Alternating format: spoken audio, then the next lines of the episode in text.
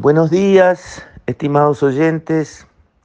Quisiera referirme hoy al cumpleaños del Partido Comunista Chino, que es un evento importante a nivel mundial.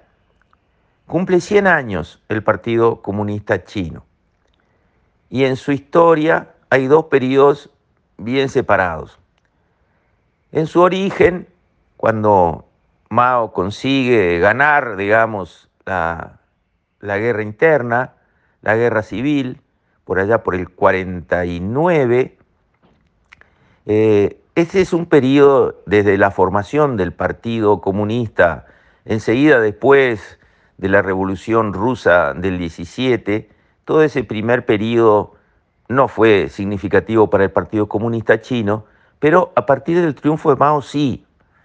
Ahí Mao estableció, digamos, eh, un régimen muy, muy especial, un régimen con ideas innovadoras que después se transformaron en grandes fracasos, lamentablemente para el pueblo chino, como la revolución cultural, el gran salto adelante, mandar a todos los profesores a picar piedras, todos los maestros a picar piedras, este, las ideas que tuvo de descentralizar la industria siderúrgica, él vio que Stalin concentraba la industria siderúrgica en grandes unidades, grandes hornos.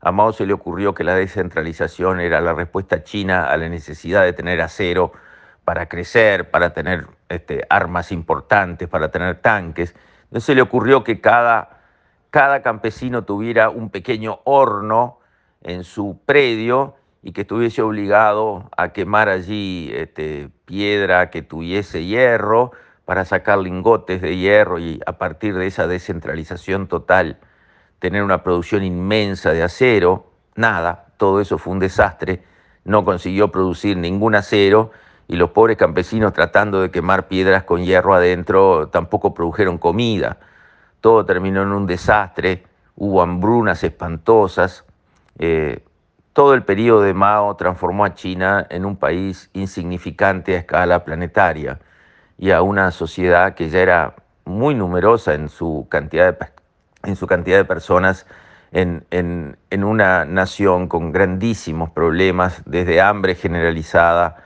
a falta de educación, etcétera, etcétera, etcétera. Realmente Mao hundió a China. Luego llegó el cambio. Deng Xiaoping en el 1978, reconociendo que lo de Mao no funcionaba, pero ni por las chapas, decidió dar un viraje de 180 grados. Dijo, no importa que el gato sea blanco o sea negro, lo que importa es que case ratones, le llamaremos socialismo a lo que funcione. Y lo que funciona ahora lo saben los chinos, Occidente lo sabe hace mucho tiempo. Los únicos que parece que no lo saben son comunistas viejos trasnochados que no vivieron la experiencia de los comunistas de verdad, de los comunistas de Stalin, de los comunistas de Mao, los comunistas que no saben la verdad, que no la entienden o que no la quieren entender porque persiguen una agenda oculta, son los únicos comunistas que siguen creyendo que el comunismo funciona. Los chinos entendieron muy claramente que el comunismo no funciona, en materia económica no funciona. Y por lo tanto volcaron a su país, desde Deng Xiaoping 1978 hacia adelante, lo volcaron al capitalismo y al capitalismo más furioso, más salvaje, ese capitalismo, el más duro.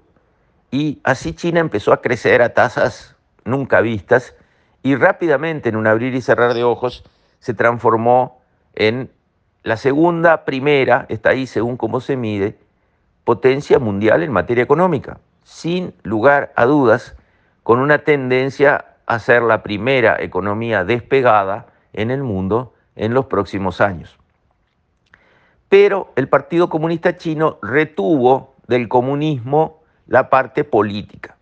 No hay elecciones, no hay libertad, no se puede criticar, pero ni en chiste, escuchen bien, ni en chiste al gobierno, mucho menos a las autoridades.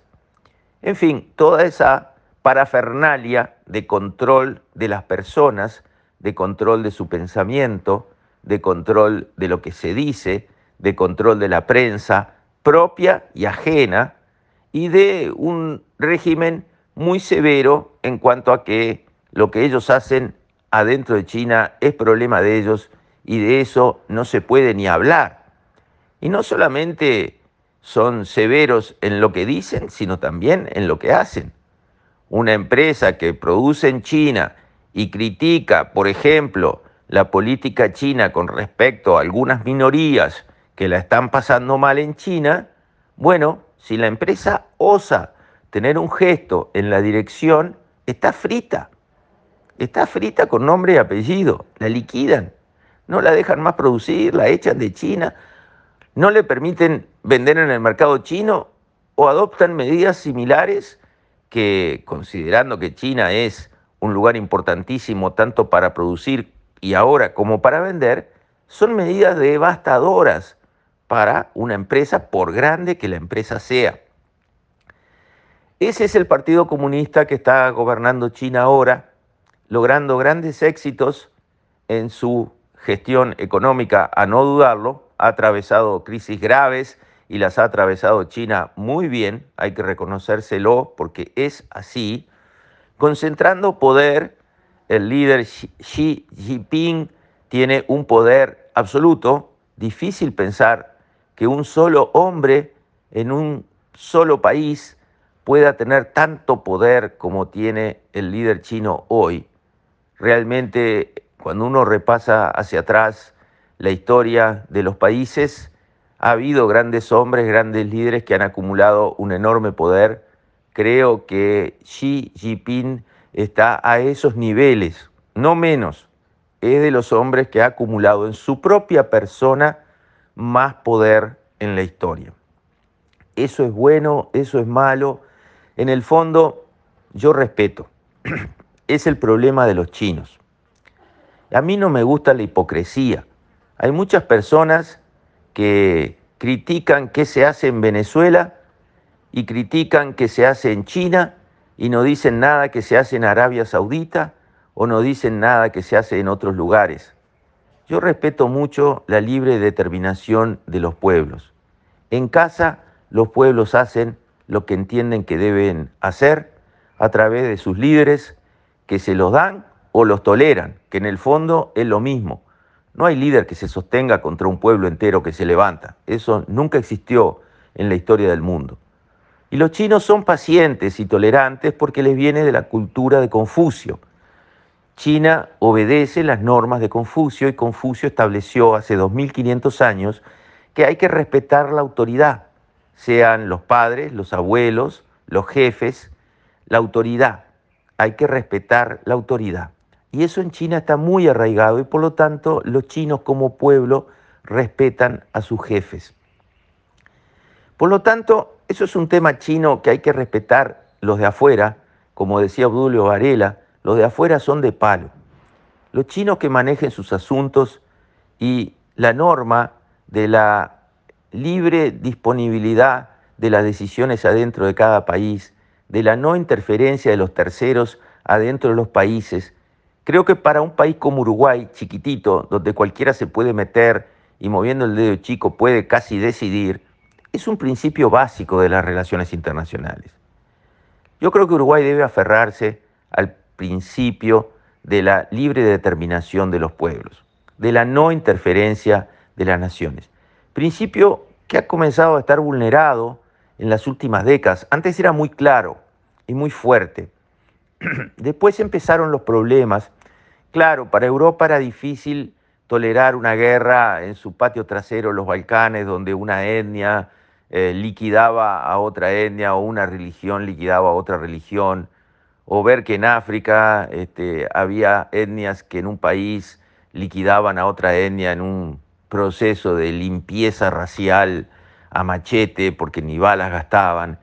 Esos conflictos tan espantosos de lo peor de lo que es la humanidad fueron muy difíciles de resistir por otros países que finalmente intervinieron para parar esas matanzas absurdas.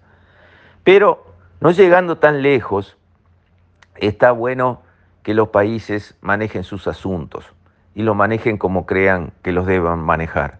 Yo sé, hay minorías que son sacrificadas acá y allá, y eso indigna a todo el mundo, pero Por otro lado, también es cierto que los países manejan sus asuntos con sus propios criterios y yo soy de los que creo que hay que respetar eso. Las minorías se pueden ir y lamentablemente lo hacen.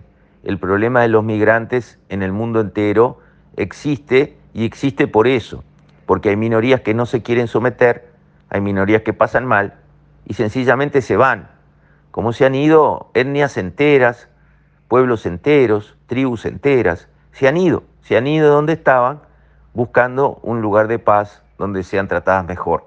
Y eso seguramente va a seguir sucediendo en el mundo lamentablemente. Entonces, bueno, los 100 años del Partido Comunista se están cumpliendo. Esperemos que China, que juega al Go, o sea, el juego de poder en China se llama Go, en Occidente se juega al ajedrez. En ajedrez el juego es liquidar al contrario, matarle todas las piezas hasta el rey en el jaque mate. En el juego de poder en China, que es el Go, el triunfo es inmovilizar al contrario, no destruirlo. Por eso China no es un país guerrero. China no entra en guerras a cada rato como Estados Unidos. Bueno, agradezcamos que China juega al Go y que eso probablemente ayude a la humanidad a que no haya una gran confrontación militar entre China y los Estados Unidos. Con esto, estimados oyentes, me despido. Hasta mañana, si Dios quiere.